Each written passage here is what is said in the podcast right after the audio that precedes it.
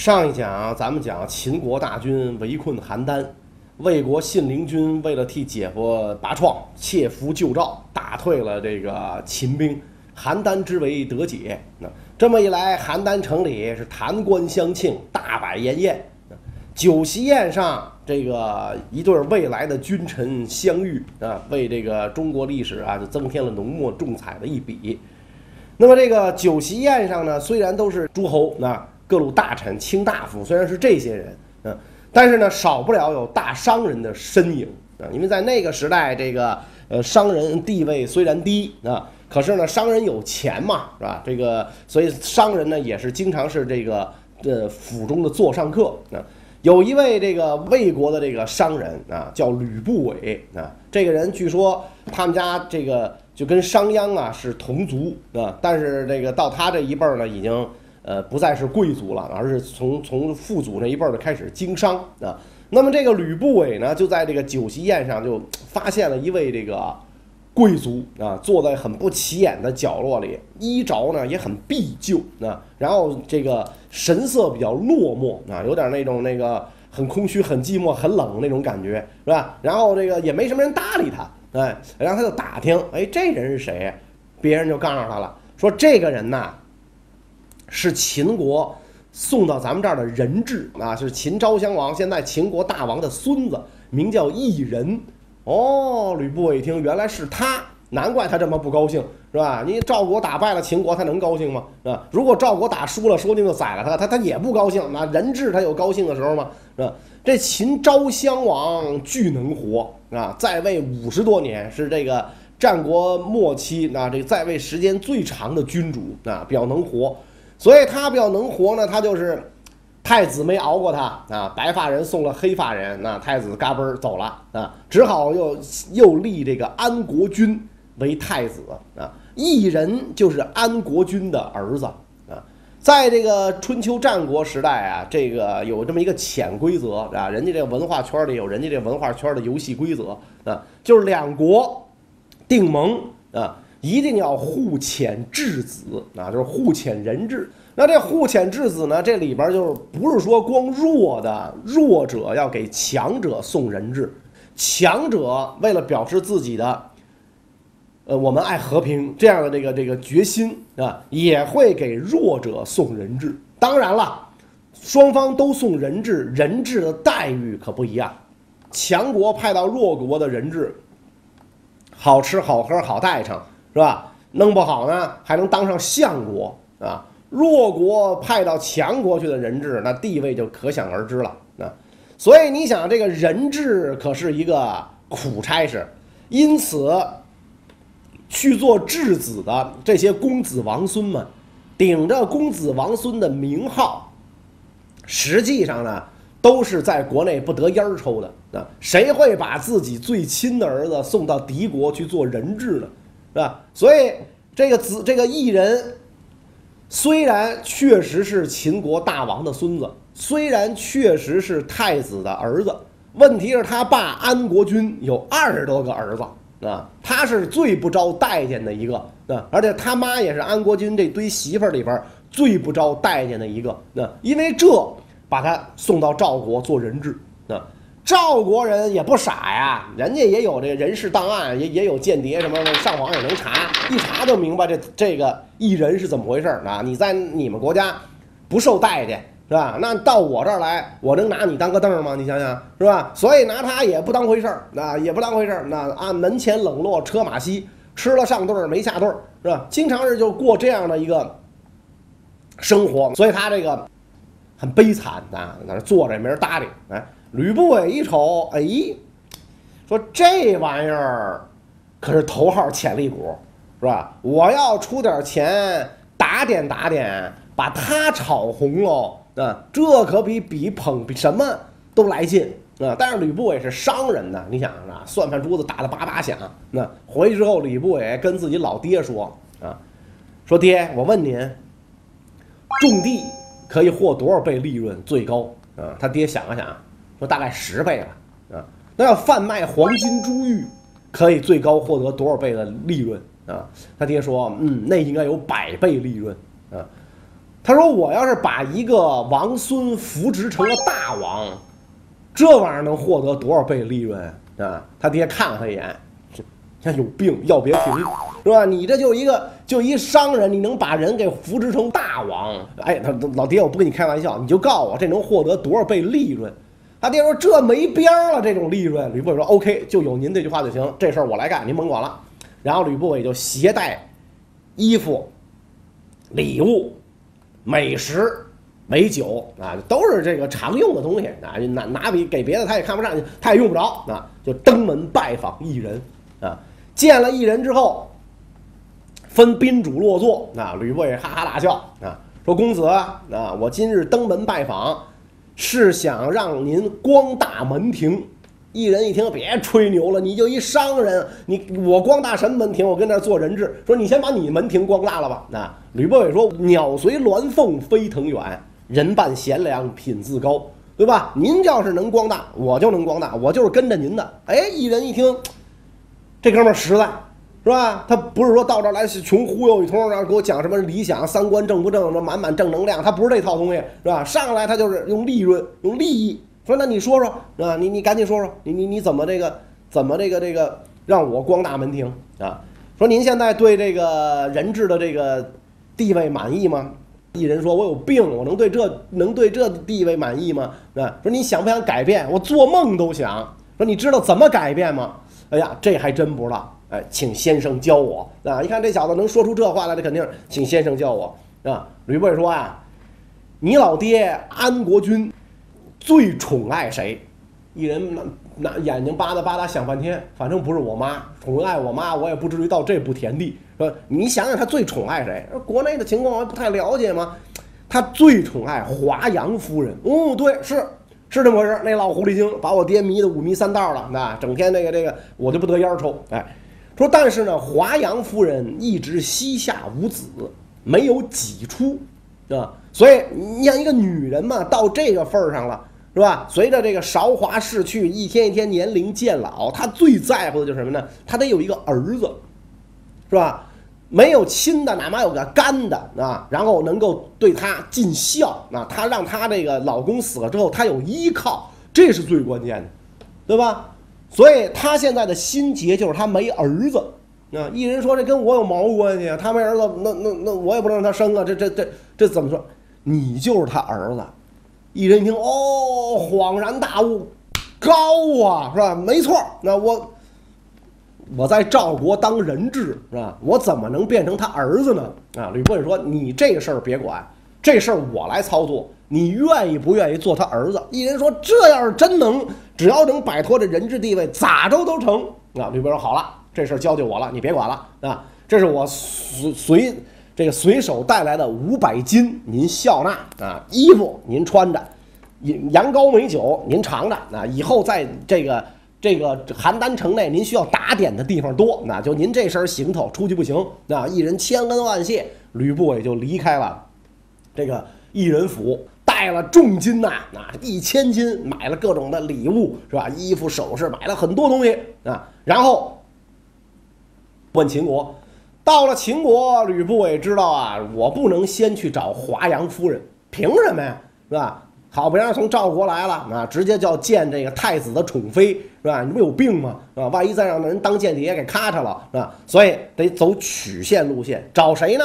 找到了华阳夫人的妹妹，啊。然后把礼物奉上啊！你想这女人看见珠宝首饰、衣物是吧？时髦的衣服哪有不动心的呀？是吧？那妹妹眼珠发光，唰唰唰是吧？哎，这见到这个华阳夫人的妹妹，跟她讲啊，说这都是公子一人啊，孝敬您和您姐姐的啊。公子一人虽然在赵国做人质，但是呢，时刻以祖国为念，特别惦记自己的父亲和华阳夫人啊。所以如果有机会。见到你姐姐啊，你把这份礼物呢转上，替这个公子一人美言几句啊。哎，那妹妹觉得好啊，这孩子真好啊，是吧？这这一人是谁呀？是吧？没见过，那你你没见过没不要紧啊。他这份心您能领就行哦，这没问题。那这是谁跟钱有仇啊？没问题啊。这种这种这种心多，我能多领啊。你能你你你多给我多领啊。然后吕布也就又说说，你看你姐姐华阳夫人，虽然现在是。恩宠正隆，是吧？但是她也有老去的一天，是吧？她要老了，没个儿子做依靠，你这个东西不好弄，啊！而且呢，安国君有二十多个儿子，啊，你姐姐生不出来，这明显不是安国君的问题，是吧？所以你这个。这个你得为你姐姐打算，为你姐姐打算就是为你一家打算。华阳夫人的妹妹说：“没错啊，这个你说对啊，我会把你这话转告给我姐姐。”然后，妹妹带着这些东西就进宫去看姐姐。姐姐看到这东西也很高兴嘛，哇，这么多东西，好东西，谁给我的？说这个公子异人，异人谁啊？您您甭管他是谁，反正还是那套话又说一遍。那异人很孝敬您，姐姐很高兴，希望他多孝敬。然后妹妹就把这话说出来了，说：“你看那个。”你这没儿子，这这将来靠谁啊？你这一人这么孝敬你，你收他当儿子得了，是吧？你这安国君二十多个儿子，你收谁不是收啊？对吧？你干嘛不收这对你孝敬的呀？啊，不用培养感情的？姐姐一想，对，啊，这事儿对，说好吧，我有机会禀明太子，啊，到了晚上侍寝的时候，啊，这个俩人一上了床，眼泪就开始流，啊，安国君呀，怎么了？爱妃，这怎么想起什么事儿来了？这是是吧？是是是。是哪哪哪哪爱马仕限量版出了没给你买还是怎么着？你至于的吗？是吧？然后这个说这个我就是想我要老，我一老我没儿子，儿子这玩意儿咱家多的是嘛，是吧？这这都富裕，是吧？你你挑吧，你你说谁谁是你我让他过继给你，给你当儿子是吧？然后这一辈子孝敬你，这东西咱们家最不缺的就是儿子。那你你你说谁是吧？他说我我觉得异人不错，我要收他当儿子是吧？安国君想半天，我有这么个儿子吗？是吧？我怎么没见过？在哪儿呢？说在在邯郸啊，在赵国做人质。安国君说：“你收谁不行？你收他。我喜欢他，我至于给他搁邯郸去吗？你想想，我喜欢他都在我眼前，在我眼前花。你换一个，换一个，换一个。”华华阳夫人说：“不行，我就要他，是吧？就要一人。哎，换一个，换一个，多的是。你看眼前底下这么多，是吧？你干嘛非得收他？我就收他。”是吧？你不给就证明你不爱我啊！开始哭是吧？你不刷碗都证明你不爱我。你说我要个儿子你不给，这不证明你不爱我吗？啊！安国君，你想想，那得得得得，你喜欢谁就是谁，就是他就完了，啊！可是你别忘了啊，我将来是大王，是吧？这个人要是被你收了做儿子，那他将来就也是大王。这人行不行？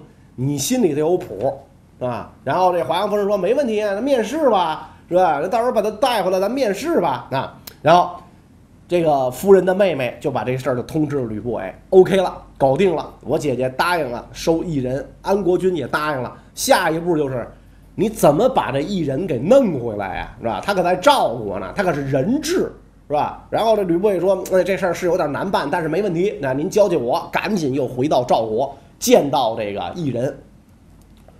恭喜公子。”大事告成啊，大功告成啊，然后呢，带了很多衣服礼物给这个这个艺人。艺人此时倒非常淡定啊，说这事儿啊只成了一半儿，咱先逃出邯郸再说，是吧？您这些个昂贵的礼物您都拿走，我没用，您该给谁给谁。这衣服我确实得用，因为我老得换，是吧？这吃的我留下了，那我只要这个衣食能满足就完了。这些个金钱，这些个珠宝，您您拿走，您爱给谁给谁，您打点用。是吧？吕不韦告辞一人出来，是吧？就四周去四处去打点啊，打点的差不多了，请一人过府赴宴啊，这事儿差不多了啊。你看我这个，咱咱咱哥俩辛苦这么一场，是吧？将来咱也是就荣辱与共啊，咱喝一顿大酒吧，啊，跟那赴宴。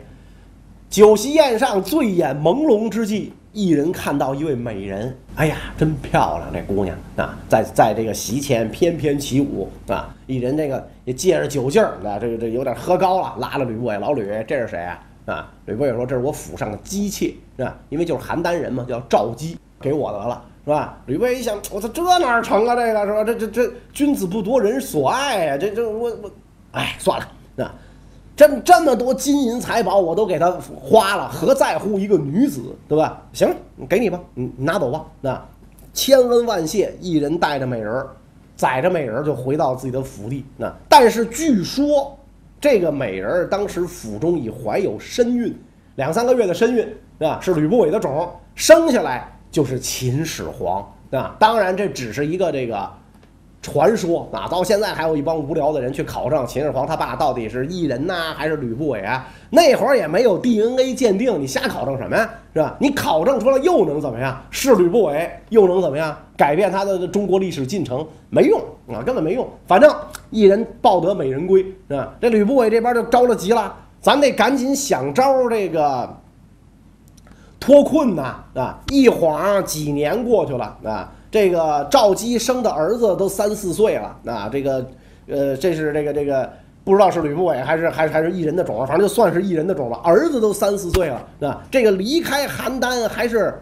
遥遥无期啊。而就在此时，秦国再次发大兵围攻赵国的首都邯郸啊。把邯郸呐围的是铁桶一般啊！吕不韦和异人呐俩人急得在屋里直搓手啊！这咋弄是吧？万一邯郸城破，这个这个异人小命儿保不住。异人小命如果保不住的话，这个我我所有的这个事业都付之东流啊啊！所以怎么办？吕不韦拿六百斤啊，六百斤，那会儿的金是黄金，是这个铜啊，不是黄金，拿六百斤。贿赂看守城门的赵国士卒啊，然后把这个异人易容啊改扮啊，放在自己的车里，那说自己有急事要出城，带着异人就跑出去了啊，把赵姬母子就留在了邯郸啊，然后自己跑出去了，跑出去之后直奔秦军阵营啊，秦国将士似虎狼啊，那咔那这个这个这个勾起长沙一拦，干什么啊？说我这是秦国王孙，不得无礼。是吧？嗯，秦国人一听说是我们是有一王孙在城里做人质，是吧？说好，赶紧带你去见将军，是吧？见到将军，将军也不认识他呀。我说你你你是王孙，您这有什么身份证什么的就没有啊？上面的户籍没写的，是不是？显眼没都没写啊？您那将军说您甭着急啊，说一会儿我们大王就来啊，昭襄王就来了啊。说王这大王来了，你是王孙，他肯定得认得你啊。果然过不了多久，昭襄王就来了。昭襄王还真认识自己这孙子，是吧？一看，哎呀，我这孙子给平平安安救出来了，非常高兴，是吧？然后这个这个吕布也算是长出一口气，脱了险了，啊。然后用专车把吕不韦和异人就送往这个咸阳啊。到了咸阳之后，吕不韦跟异人说：“说你啊，赶紧去拜见华阳夫人。”是吧？哎，你去，你得去拜见你干妈，带着礼物去，是吧？一人说好啊，站起来就要走。吕布一拉，不行，现在不能去，你得化化妆，咱别素颜去，是吧？另外一个呢，你得换身衣服，你得改个名。吕一人说，我怎么还得改名？哎，你改名是吧？你得换身衣服，因为华阳夫人是楚国人，所以你啊要打扮成楚人的样子，头戴南冠，脚蹬抱靴，短袍隔带，您得这样去。您从今天开始不叫异人了，您叫子楚，楚国人的儿子子楚。你这么去，华阳夫人必然欢心。异人说：“都听你的。”这个时候就改名叫子楚了啊。然后就是按照这个吕不韦给他的提供的那身打扮，一身楚国衣冠，去拜见安国君和华阳夫人啊。拜完安国君之后，给华阳夫人施礼，华阳夫人的眼泪就下来了。哎呦喂！是吧，孩子啊，你怎么这身打扮就来了啊？哎，我知道这个母亲您是楚国人，我身虽然身在赵国，无时无刻不在思念母亲，那所以我现在改名子楚，那然后打扮成楚人模样来拜见母亲。华阳夫人跟安国君说：“你看怎么样？我这儿子怎么样？我就知道他孝顺。你看这一片孝心，是吧？”安国君到这到这个时候也就不好说什么了，是吧？既然是。宠妃要这个做儿子，OK 吧？那就这样吧，啊，然后这个安安顿下来啊。吕不韦因为送异人归国有功啊，封特卿，赐邑千户啊，赏赏十亿千户。按道理讲，一个商人到了这份儿上就应该很 OK 了，但是这不是吕不韦的最高理想。那吕不韦那算盘珠子扒拉的是吧？吕不韦想。我把异人从赵国接出来，是为了让他当大王，是吧？现在他这个离大王还很远啊，他爷爷昭襄王啊，然后他爸爸啊，然后他，轮到他的时候我挂了，啊，你这玩意儿咋整啊？哎，皇天不负有心人，是吧？第二年秦昭襄王挂了，挂了之后，儿子安国君继位，啊。安国君继位的时候呢，首先得给先王发丧，主持葬礼，是吧？这个守孝满了之后，才能继正式的继位。啊，结果就在守孝期间，一天晚上，安国君睡着了，就再没醒过来，是吧？所以在位时间不到一个月，就就没没正式登基过，啊，群臣群臣追谥为孝文王，是吧？实际上连连一个月的时间都不到，是吧？然后就轮到子楚了。啊，迅速就轮到子楚，子楚都不相信自己有这好运。去年我还是人质，吃了上顿没下顿，是吧？捡人衣服穿，是吧？今年，哎呦我的妈呀，是吧？我一下就成秦国的大王了。谢谢我爷爷死得早，谢谢我爹嘎嘣儿没了，是吧？你看一下这一个月不到，是吧？就没了。哎，所以一人继位，这就是庄襄王啊，就是秦庄襄王。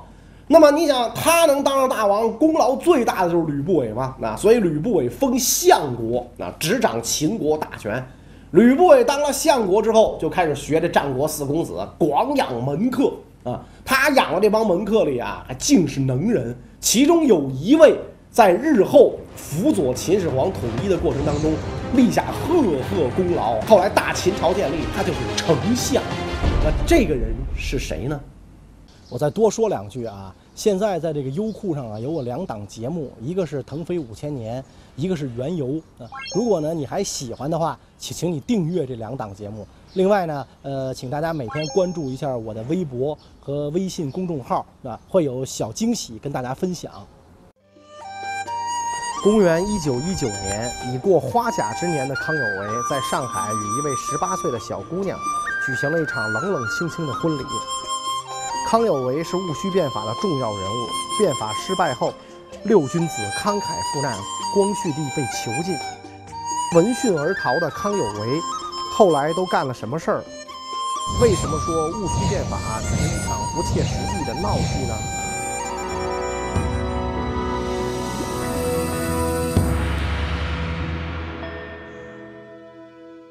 原由优酷网每周三上线，敬请收看。